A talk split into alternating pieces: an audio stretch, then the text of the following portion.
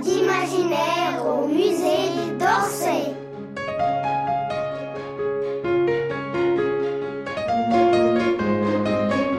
Jeanne et la partie de cache-cache. Une histoire inspirée de la chasse aux papillons de Berthe Morisot.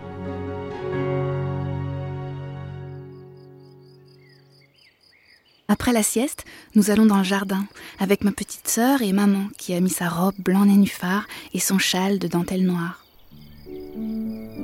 Berthe, ma tante adorée, nous accompagne et il y a aussi l'ami Jean, un gentil garçon la plupart du temps, mais parfois assez sale gosse. Enfin, c'est mon avis.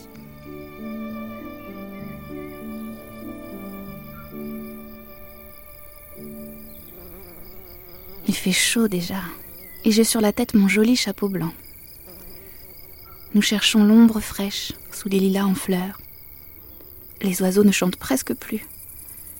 Les criquets et les sauterelles font un bruit de menuiserie minuscule, caché dans les herbages. Nous nous taisons.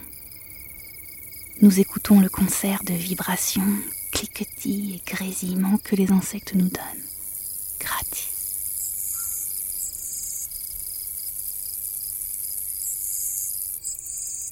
Blanche, ma petite sœur, est accroupie et observe des bestioles accrochées aux ombelles qui se balancent mollement.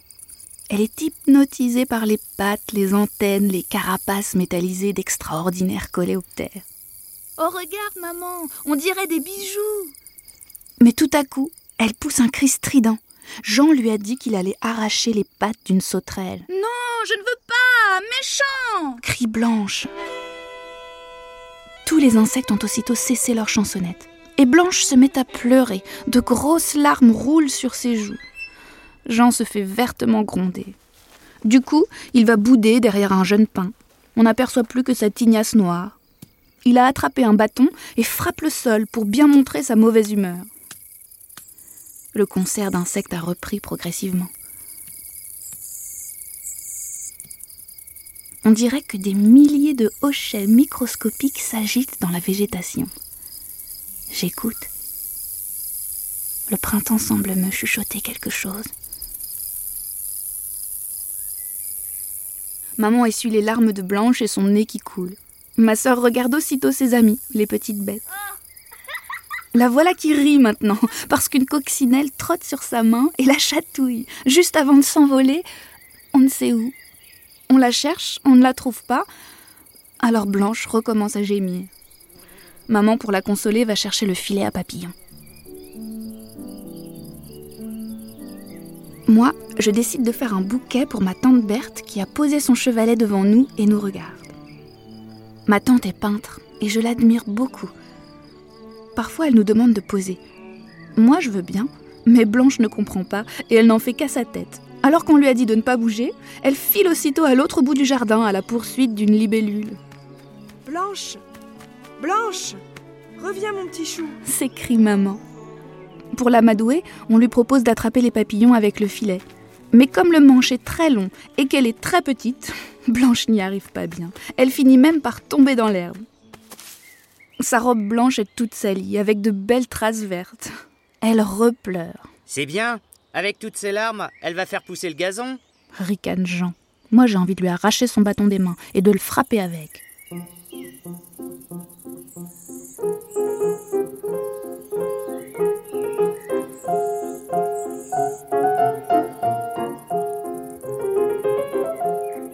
Pour distraire ma petite sœur, je lui propose de m'aider à composer le bouquet.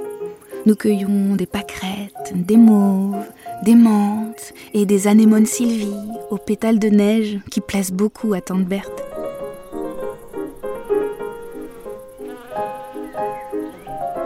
Dans leur manteau de fourrure noire et jaune, des bourdons velus se promènent de fleur en fleur.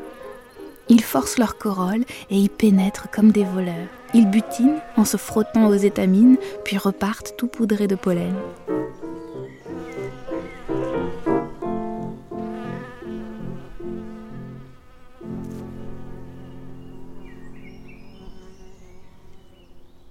L'impression que le temps s'est figé, comme de la gelée d'amande qu'on nous donne parfois au goûter.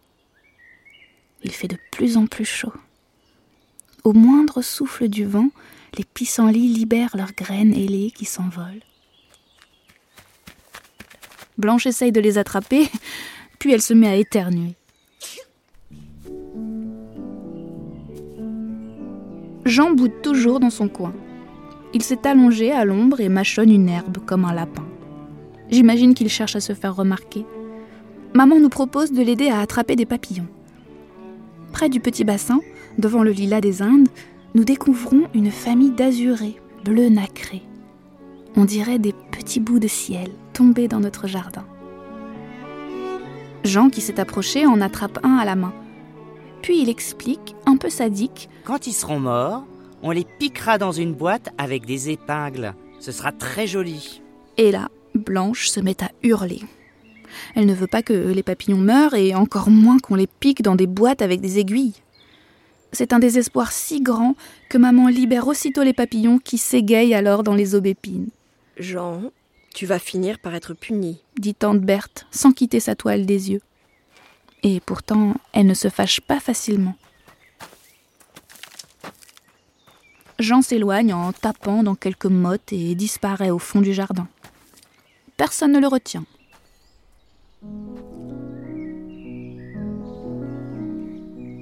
L'après-midi se passe. Il fait moins étouffant. Mais Jean, où est-il passé? Demande maman au bout d'un moment. Peut-être qu'il joue à cache-cache, dit Blanche en sautillant, Allons le chercher alors. propose maman. Et nous voilà partis à fureter dans les fourrés, derrière les arbustes, les massifs de réséda ou d'azalées. Mais toujours pas de gens. Tante Berthe a cessé de peindre, elle regarde de tous côtés, son pinceau immobile, ce qui est rare. On cherche toujours. Blanche se met à pleurnicher. Est-ce que Jean s'est perdu?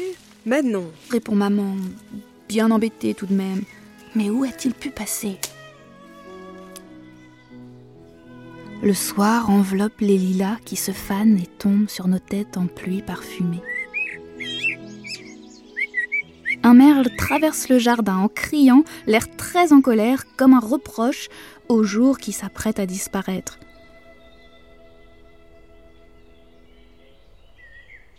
Tout bouge, tout frémit, tout palpite, tout on écoute.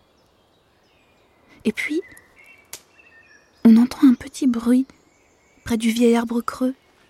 On se précipite, et qui trouve-t-on pelotonné dans la sombre cavité du tronc couvert de toiles d'araignée? Ce diable de Jean qui éclate de rire tout comme Blanche.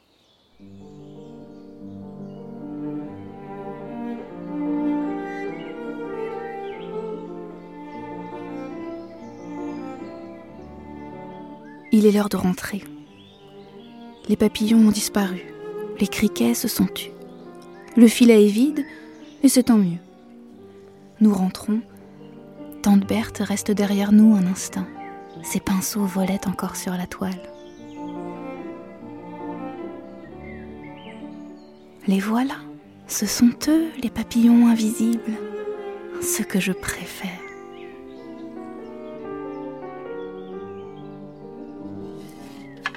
Puis elle replie son chevalet et nous suit vers la maison. J'entends le bruissement soyeux de sa robe derrière nous.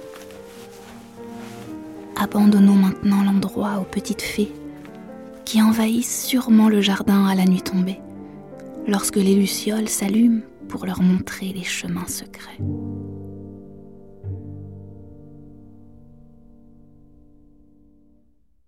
Jeanne et la partie de cache-cache. Texte de Béatrice Fontanelle interprété par Véronique Lechat.